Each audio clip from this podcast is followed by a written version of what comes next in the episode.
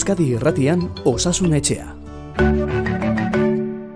Egunon guztioi, osasun etxeak ere atxedenaldi hartuko du abuztuan, baina oporrak hartu aurretik geratzen zaigu saio bat, gaurkoa alegia, eta saio honetarako prestatu ditugun gaiak aurkeztuz hasiko gara.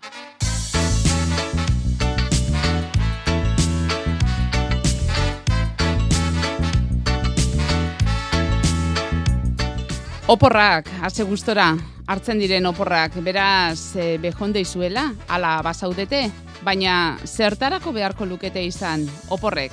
Gure osasunean oporrek izan ditzaketen onurez aritu nahi dugu Feliz Zubiarekin. Baina derrigorrez hori bai azken orduetan izan diren albisten inguruan ere galdetuko diogu zendagileari izan ere hainbat e, da e, salatu dituzte, hainbat emakumeek e, festagiroan gertatu diren e, sistadak, eta horren inguruan zer dakiten galdetuko diogu. Eta aste honetan ere energia aurrezteko hartu diren e, neurriez edo irailetik aurrera hartuko diren neurri hori ez ere hitz egingo dugu. Eta eraberean asko hitz egin da azken orduetan, osasun harretari buruz Euskal Autonomia Erkidegoan bereziki udan zerbitzu asko murriztu direla hori salatu du Gipuzkoako sendagileen elkargoak eta ohartarazitu gainera keskatzekoa dela egoera. Jaurlaritzatik berriz erantzun dute herritar guztien osasun harreta bermatuta dagoela udako sasoi honetan ere. Gai hauek eta beste bat aztergai urrengo minutuetan osasun etxeko zendagilarekin. Osasun etxea, Euskadi irratian. Felizuia, egun hon. Bai, egun hon. Beno, ba, azken saioa dugu, tartetxo bat hartuko dugu, irailean ez da, eta osasun etxeko atea ba, momentu zitsi egingo dugu, baina azken orduetan e, osasunarekin lotutako albiste mordoska bat e, etorri zaizkigu, Eta iruditzen bazaizu Feliz horien inguruan galdetu ze hasiko dugu gaurko saioa. Eta azteko festagiroan salatu diren sistaden inguruan galdetu nahi dizugu sumizio kimikoa aipatzen da horren eh, alegina. Ez dakite Feliz e, zuen ospitalera iritsi den oharren bat, medikuntzati, forentxeak, epaitegiek, zerroi badakizue honen inguruan? Bagi esan e, ofizialki oso gutxi. E, guk ere prentzan irakurri duguna dakigu, baina besterik ez. E, ez zaigu kasurik iritsi ospitalera, ez larrialditara, ez ziura, ez bestelako unitatera nik e, dakidan ez behintzat. E, beraz e, momentuan ba, alde horretatik eraginik ez da nabari, eta jakinarazpen ofizialik ere ez, ez epaitegietatik, ez e, ba, medikuntza legaleko institututatik, eta ez beste bidetatik ere. Eta gero, e, neu honek, e, pixka bat, joera honek edo, e, teknikoki begiratuta, e, harritzen nau, ze ez da bat ere erraza, hau da, pertsona bat e, lokartu edo e, pixka bat bere borondateren kontra jartzeko, farmakoak erabiltzea ez da bat ere erraza. Hau da, e, guk hori ondo egiteko, modu kontrolatuan egiten dugu, zein bidez egiten dugu, eta des, asko jakin behar da hori ondo egiteko. Eta kalean pertsona bat iziztada bat eman, eta farmako horiek, hau da, lehenik eta ben jakin beharko litzateke, zein farmako eman, zedozitara, zein eragin egingo luken, eta gero farmakori ziztatzen denetik, eragina lortzera denbora bat beharko da, ez? Orduan, harritzen hau pixka bat, e, zein helbururekin egiten diren ziztada horiek, ze zuk ziztada eman eta efektu egitera ba, denbora desente, ba, minutu desente behar izaten dira, ez? Orduan, pertsona horri erasoren bat egiteko, da, kalteren bat sortu nahi izateko, eta bere borondatea murrizteko, ba, denbora bat itxaron beharra dago, ez? Eta bere aldamenean egon, eta nola baita ezagutu egin behar zaitu pertsona horrek, edo e, kontaktuan egon beharra dago, ez? Eta beraz, harrigarria egiten zait, ziztatu eta joan e, joera hori. Ze zerbait lortu nahi baldin bada bideak beste bat beharko luke. Beti txarrenean pentsatuta eta teknikoki pentsatuta, eh? Baina guk bestela beste biderik eh, ez dugu ezagutzen. Mm Beraz, Donostiako ospitalean esaten zen igun, e, horrelako kasurik, e, orain arte bentsat, ez duzuela, ez zaizuela horrelako kasurik iritsi. E... Ez, hau da, ez bigarren mailako ondori horik. Behar bada izan liteken norbait larrialdetara saldu dena ziztada jaso eta gero, eh? hori ez dakit baina ospitaleratzerik behar izan duenik ziurrez ez. Ikusi behar beraz, e, sistada horien atzean zer dagoen, zer arrazoi dagoen, baina zuk aipatzen zenuen mentzat e, farmakologia aldetik, ez da? Ez diozula eldulekurik momentuz ikusten honi? oso zaila ikusten diotela behintzat, eta hori horla edozein modutan egiteko oso zaila litzatekela. Ba, eta sumizio kimikoa zehazki feliz zer da? Ba, da, e, drogaen erabilera, oda farmakoen erabilera, pertsona horren e, borondatea murriztu, askotan borondatea murrizteko konorte maila ere murriztu beharra dago, ba, berak nahi ez duen zerbait onartu dezan, edo guk egin diezaiogun berak ba, kontra egin gabe, ez? Orduan, e, horretarako farmako bereziak daude edo badira horretarako erabiltzen direnak, ez? E, bada bat hau bidez eman litekena eta gama hidroxibutiratu ez, izena du eta efektu egiterako ba, minutu batzuk behar izaten ditu eta hau litzateke ba, esaten dutena edarietara bota eta pertsona horren konortea edo e, nahia murrizteko litzatekena, ez? berriz diot, guk hori bota pertsonak edan eta efektu egitera, ba, minutu batzuk edo denbora desente itxaron beharko litzatekena. Eta beste batzuk berriz, ba, ziztatu egin litezke, baina ziztatutako droga hauek ere, ba, efektu egiteko denbora behar dute, eta ez da, ez da ez da, eh? nik... Berazuk arraroa ikusten duzu, Feliz, eh, ziztatu talde egitea segituan, ez? Bai, bai, bai, horrek ez du zentzurik eh, farmakologiaren aldetik behintzat. Eta ziztatzeak berez, e, horratza sartzeak ze arrisku izan dezake? Ba, bueno, eragiten duen mina aparte, e, hor gauza da, ziztada horrek bidean, edo nervioren bat, edo arteria edo benaren bat e, zulatzea, eta beraz, edo mina, edo odoljarioren bat sortzea, baina hori zail xamarra da, izan izan liteke, baina zail xamarra da, eta gero ba, edo zen zauri bezala, zain dukin beharko litzateke ez gaiztotzeko eta infekziorik ez garatzeko. Beno, ba, ikusiko dugu, e, jarraituko dugu, ez da, albiste hau, eta ikusiko dugu azkenean ikerketek e, zein emaitza ematen duten. Tximino bastankari buruz ere derrigorrez galdetu beharrean gaude, tximino bastankari lotuta, Espainiar Estatuan bigarren eriotza baiestatu baitu, osasu ministerioak, e, kasu honetan, e, Andaluzian, Kordobako, hogeita maika urteko gizona da hilakoa, eta Valentziako gizonaren kasuan bezala entzefalitizaren ondorio zilda gaixotasunagatik Europan izandako lehen eriotzak dira, Espainia arrestatukoak, osasunaren mundu erakundearen arabera Afrikan bost lagun dira eta beste bat e, Brasilen eta gero aipatutako Espainiako beste bi hauek. Zer esan dezakegu? bueno, ba, beti dela tristea, ez, eta, bueno, ba, gaitzaren pixka bat dimentzio ematen duela, baina ni batez ere, e, tximino garen gandik eskatzen hauena da, ba, kontroli gabe kasuak aztentoa zela, ez? Hau da, neurri askotan aipatu genuen, COVID-aren kasuan ere bai, ez? E, oinarri hau da piramide bada beti transmisio kate bat dagoenean, ez? Eta gaixotasun infekzioso bat dagoenean eta piramidearen oinarria era, e, moztu beharra dago, ba punta edo erpina e, murriztu dadin, ez? Eta kasu honetan transmisioak doaz e, goraka. Azkenean bestakit Espainia arrestatuan zen badiren buruz ari naiz, baina uste du 6.000 inguru izan direla. Beraz 6.000 kasutatik bi eriotza litzateke dimentzioa eta beti pentsaturik eriotza tristea dela eta gogorra dela, ez? Berez ez da gaixotasun larria, e, immunitate arazo oso gogorrak behar dira horrelako virus batek e, gaitz bat sortzeko. Ez, ez ditut kasuak ezagutzen, eh?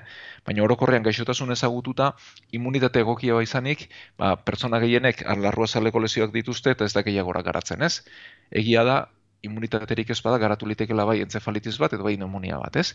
Baina batez ere kezkatzen hauena da kasuen gorakada, ez? Kasuen gorakada izugarria da, ez da eteten eta horrek esan nahi du transmisio neurriak ez direla eh edo transmisio bideak ez direla eten, ez? Eta indarra hor jarri beharko litzatekeela benetan. Oda kasuak atzeman, kasu hoien kontaktuak ondo atzeman, isolamenduak ondo egin eta isolamendu horiek ba betearazi eta jarraipen bat egin, ez? eta hor dago nik usteko eska guztia, eta horrek osasun publiko eskatzen du, osasun publikoko neurriak eskatzen ditu, eta horrek baliabideak eskatzen ditu, ez?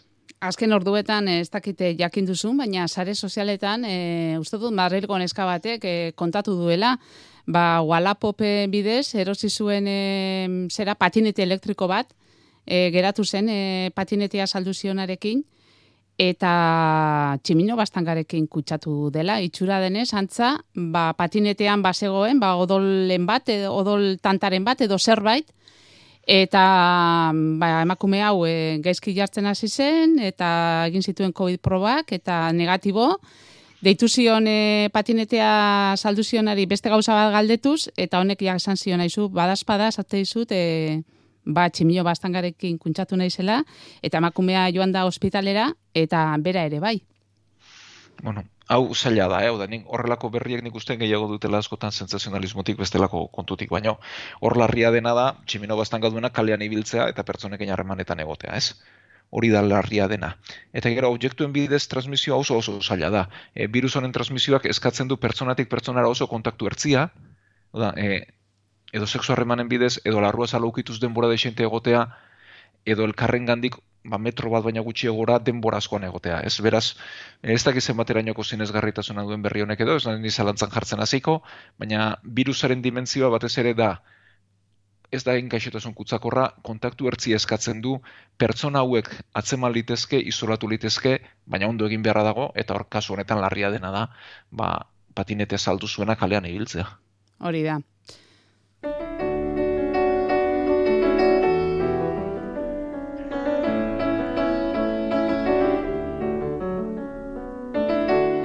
Ba, osasun etxean oporrak hartuko ditugu, baina albisteak baditugu komentatzeko, eta izu galdetu beharrean gaude, beste hau ere, energia aurreztu behar dela eta erakunde publikoetarako jarri du irizpidea eusko jaurlaritzak, aire girotua hogeita bost gradutan eta berogailua berriz hogei gradutan gehienez. Irailean sartuko litzateke hau e, indarrean, Zer ditze zaizu, ez dakit zein temperaturan egon beharrote dugun, neguan, udan, Bueno, ba, hau, hemen ere badira gusto kontuak asko, ez? Hau da, pentsa, ba, toki batean berogailua jartzen denean, ba, beti izaten da, goxo dagoena, batzuentzat beroegi egiten dute, beste batzuentzat otzegi, ez?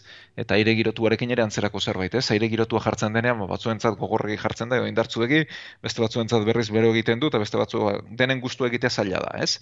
Da pertsona bat goxo dagoenean, ba beste bat ez da egongo. Beraz, bueno, e, osasunaren aldetik, e, muga hoiak onargarriak dira, horrek ez du beste elako eraginek, ez naiz ni zientzilaria, bueno, zientzilaria bai, baina ez ingenieria, ez ekonomilaria, eta ez e, horrelakoetan jakitun, jak, ba, esateko neurri honek zein eragin izango duen energiaren aurrezpenean eta ekonomikoki, hortaz ez dakit eta ez dute zer esango, e, bai temperatura biek ba, onargarriak direla eta gokiak direla. Beti hogeita bi gradutan jartzen da gutxi gora bera muga, ez?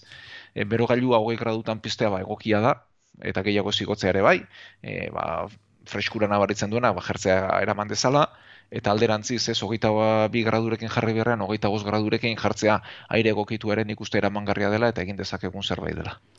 Bairailetik aurrera, esan bezala, indarrean jarri nahi dira, neurri horiek eta helburua horixe da. Ba, energia aurrestea.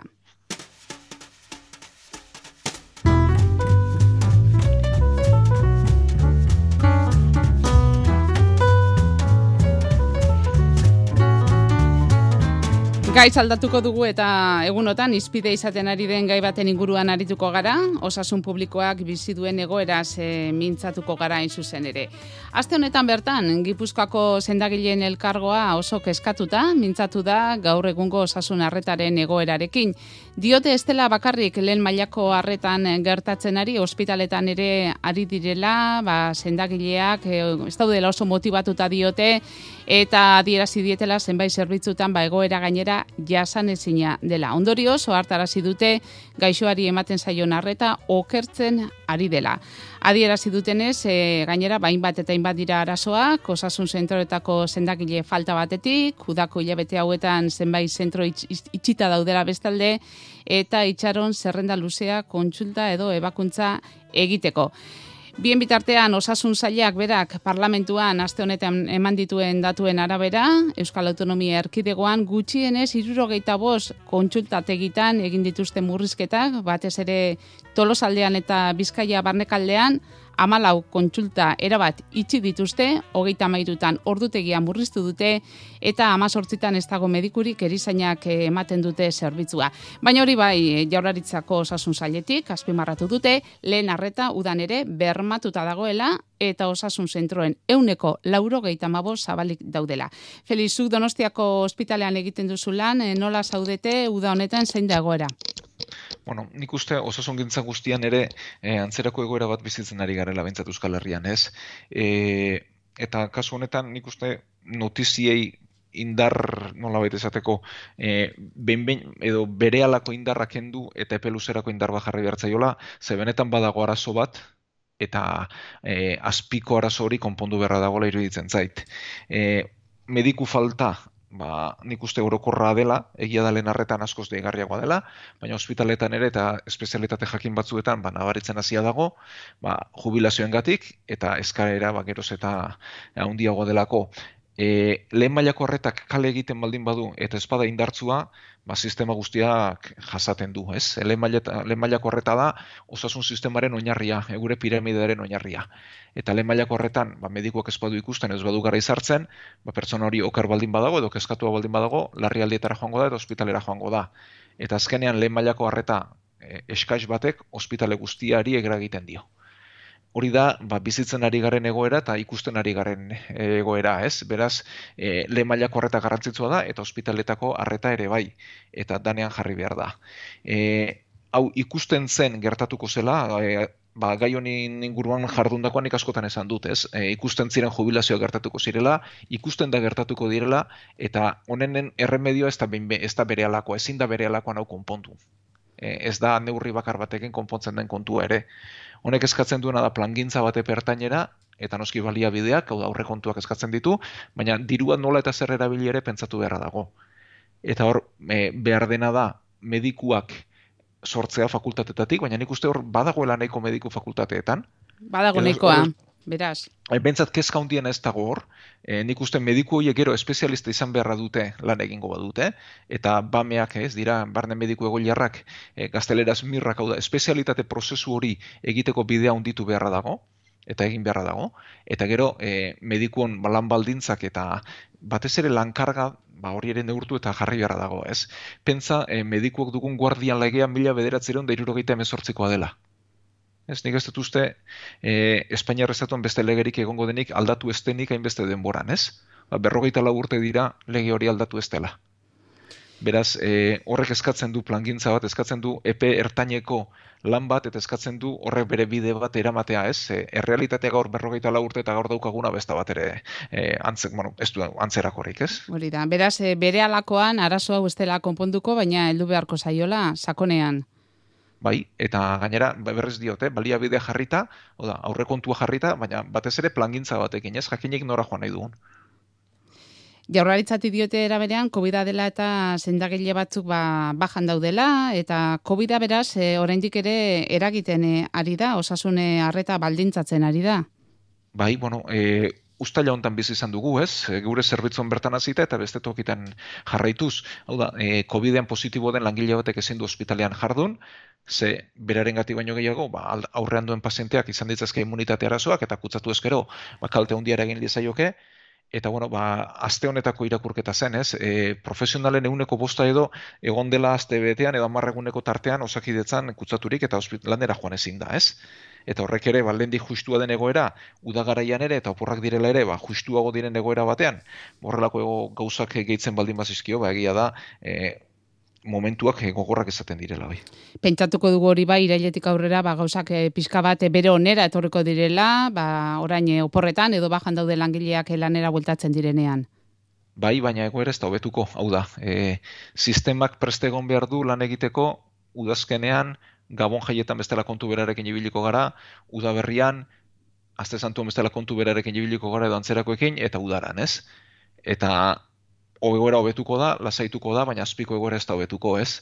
Beraz, horregatik diot epe ertaineko neurria berdirela, eh? baina amarra ama urterako plangintza bat behar dela eta gauza konta egin. Ea ba, beraz, heltze zaion e, gai honi, sakonean, ez da, esan bezala, eta irten bilatzen dioten.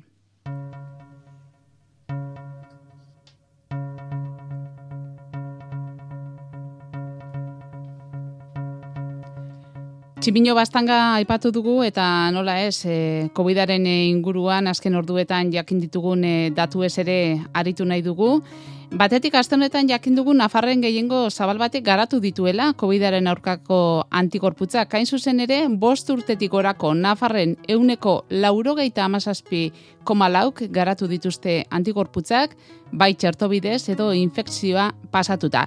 Era berean, azterketaren arabera infekzioa pasatu duten amar lagunetik lauk, ez zuten diagnostikorik osasun sisteman. Zer iruditzen zaizu, e, egindako ikerketa hau, e, Nafarroan egin dute, datuak e, harritu zaituzte, ala ez? Ez, enau harritzen eta oso gainera oso lan politeri ditu zait. E, bueno, egin beharra zegoen zerbait da, ez? Hau da, jakin benetan zenbat pertsonak e, dugun immunitatea, zein egoeretan gauden, eta hortik, ba, zer gertaliteken ere jakiten lagunduko digulako, ez? E, azkenean, bueno, ba, gaitza sortu zen, gaitza edatu zen, hor aldaerak ere ba, sortzen joan dira, ez? Hau da, lehen aldaerak kutzakortasun altua zuen eta lehen aldaera horrek e, bazuen pneumoniak sortzeko gaitasuna, adinekoetan bereziki, baina baita gaztetan ere. Aldaera berriak sortzen joan ziren, ba hor alfa eta e, delta aldaerak eta aldaera hauek ere e, askoz kutzakorragoak ziren eta erasokortasun hori mantentzen zuten eta hor pasa genuen pandemiaren txarrena eta gero iritsi zen omikron aldaera, ba kutzakortasun behar bada handiagokoa eta kutzakortasun handi horren kontrakoa berriz, ba, pneumonia sortzeko gaitasun gutxiagorekin, ez? Eta gero bitarte horretan txertoa garatu ziren, eta txertoen garapen horri esker, eta ba, virusaren aldairei esker, e, gaitza bera beste perspektiba batean daukagu, osasun sistemak eutzi diezaioke, baina beti dio dana da, e, ez dugu astu behar zaurgarrien, naiz ez? Zaurgarrienak hor daude, adinekoak hor daude, immunitate arazoak dituztenak hor daude, transplantatuak kimioterapia jasotzen ari direnak, eta pertsona hauek dira orain pandemia jasaten ari direnak. E, beraz, e, pertsonaia gehienok izan dugu virusarekin harremana, asko gaixotu gara, beste askok oarkabean virusarekin harremana izan eta immunitatea garatu dute, eta hor daukagu, ez, amarretik lau hori, eta gero, ba, txertuek ere bere lana egin dute. Baina, pandemia ez da bukatu, eta bukatu ez denez, ba, zaurgarrien hoien zaintza zere arduratu beharra daukagu, ez? Bai, izan ere, osakidetzaren datuen arabera, ba, azken azteko eriotzako burua, okerrena izan da, eh? pasaden utzaila geroztik, berrogeita saspi pertsona hil dira, araba bizkaia eta gipuzkoan, pasaden astean, aurrekoan baino amar eh, gehiago, ba, zuke zeniona, ez da? Ba, orain eh, zaurgarrienak eh, ari direla, ba, COVID-aren e, ondorioak e, pairatzen eta hortzeko puru hori kontutan e, hartzekoa. Bain justu, honekin lotuta, e, entzule batek bidali digu galdera hau eta entzun egingo dugu. Egunon, e, Felizen txat e, galdera bat. Nik e, horrein arte ez naz kutsatu e, COVID-erekin. E, galdera da, zer da e, hobeda ez kutsatzea edo batzuk esaten diguten bezala bueno, ekutsatu eta bentsate ekiko duzu immunitate puntu handiago bat.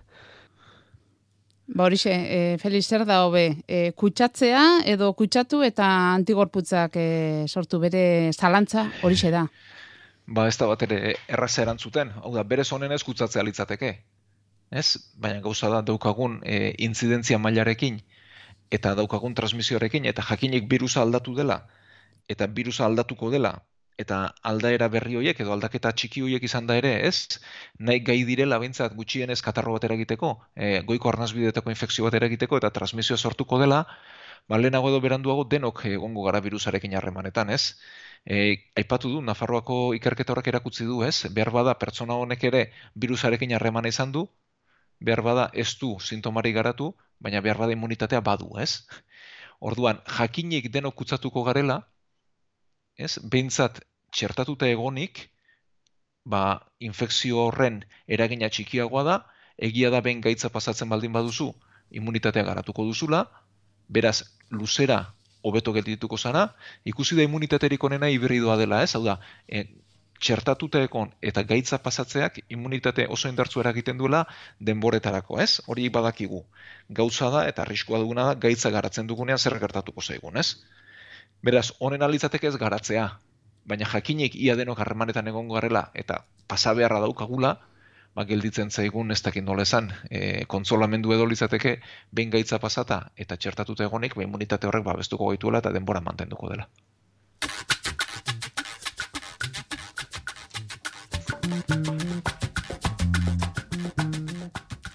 Eta azken minutuetan feliz jarko gara opor giroan, doinu hauekin izan ere ba, jende piloa oporretan dago. Eta zure ustez jakine genuke ba, osasun e, alorretik ez da ba, zein onura duen oporretan egoteak. Alde batetik ba, gure osasun fizikorako onuragarria da. Baita osasun mentalerako ere Zein abantaila ditu oporrak, oporrak, e, oporretan egoteak, zertarako beharko lirateke oporrak zure ustez, Feliz? Bueno, ba, oporrak berez garrantzitsuk dira, e, daramakigun e, estres maila edo erritmo alturi eteteko, ez? Berez horretarako behar luke. E, gauza, behar bada, mm, kuriosoa da, ez? Ematen du e, aurrera guazela historian zer, eta bizimodu hobetzen duela, bueno, duela, ba, e, urte batzuk arte, ez? Geure aitona monen belaunaldietan oporrik etzen, ez? Eta oporrak berandu etorri diren zerbait da, ez? Eta oporrak iritsi zaizkigu, eta alde batetik noski, ba, eskubide bada eta beharrezkoak ditugu, baina baita ere planteatu beharko genukena da, ze estres maila dara balkigun gure aitonamunekin konparatuta, ez? Urtean zehar, ez da? Bai, orduan, e, estresa berez, ona da, animali moduan, arrisku bati erantzuteko, ez? Hau da, estresa beharrezko dugu, ba, arrisku baten aurrean, edo borroka egiteko, edo ies egiteko, ez? Ba, ez dakit, e, mendian goazela zerbait gertatzen baldin bazaigu, eta erorketa arrisku batean bagaude, edo erortzen bagara edo, estres hori behar dugu hortik irten eta aurre egiteko, ez? Eta horrazkatzen diren hormonek horretara bideratzen gaituzte. Kontua da, estres hori mantentzen denean, eta arrisku ez denean, e, une bateko, baizik eta denbora mantendua denean, eta batzuetan oso konkretu ere ez denean, ez? Baizik eta e, arrisku asko jasatzen ditugunean edo egoera e, gogor asko jasatzen ditugunean modu mantenduan horrazkatzen diren hormona horiek kalte egiten dutela. Eta horre dagoen hormona nagusiena kortisola litzateke ez. E, kortisola da, e, ba, gure giltzurrun gaineko guruinek askatzen duten hormona bat, eta honek prestatzen gaitu borroka egiteko, ies egiteko, baina ezin dugu beti borrokan eta iesean bizi ez. Eta hor sortzen diren ba, hormona horrek kalte egiten dio gorputzari ez. Azukara egotzen du, tentzio egotzen du, immunitatea jaisten du, eta berez oporrek beharko lukete, ba, estres maila hori jetxi, eta kortisol maila jeisteko, ez? Derrigorrean. Eta batez e, ere londo egiteko. E, bueno, bai londo egiteko, loak ere, ba, laguntzen duelako eta nola betere harintzen digulako, ez? Baina batez ere estres maila hori jeisteko, eh? tentzio maila hori jeisteko. Eta hori ba, bakoitzak bere erara bilatuko du, ez? E, batzuk naturan bilatuko dute, beste batzuk ba, lagun artean egonda, beste batzuk beste era batean egonda, eta gero askotan opora lortzen du, lotzen dugu lan, ez dakit nola bezateko, soldatapeko lanarekin edo lan arautu batekin, ez? Baina pentsa, ez dakit, ezin du baten zaintzaile denaren zat, ez eta etxean duelako, ez? Ba, ze premia izango luen baita ere hori pixka bat eteteko, e, aurren zaintzan gora bera dabilen pertsona horrentzat, ez? Edo lana eta aurren zaintza ba, bateratzen dituen pertsona horrentzat, ba, guzti hori eten, eta horri buelta emateko litzateke egokia, ez? Edo behar ditugu oporrak, ze deno behar ditugu. Ba, esan dezagun nahi zuzen ere, Espainiar estatuan ia emezortzi milioi lagunek, hau dauneko hogeita amabiko mazazpik ezin dutela, aste bakar batez ere oporrak hartu hori esan da, ba, ba, esan beharrekoa ez da, izan ere, ba, jende askok ez dauka aukera hori, aste betez ere oporrak hartzeko aukera. Ba, Feliz, eh, agurrezan beharrean gara zelan pila, jarri dizugun, eh, azken saio honetan, ez da? Azken orduko bueno, albiste pila bat izan ditugu honek bertzolaritzako puntu erantzuna dirudi, eta uste dut pasatu bai. dugula, bai. Pizka bat horrela izan da, bai, baina esaten genuen, babustuan hartuko dugu, e, jai hartuko duela osasunetxeak, baina irelian berriro ere, hemen izango gara osasunaren inguruko albizteak aletuz. Feliz Zubia, zuk ere hartu ikandetan e, atxedena, eta irailera arte, ondo izan? Hori da bai, mila eskerren zule guztioi, e, abustu hona igaro, oporrak dituzuenak, ba, gozatu oporrak, eta hemen izango gara berriz irailan zuekin.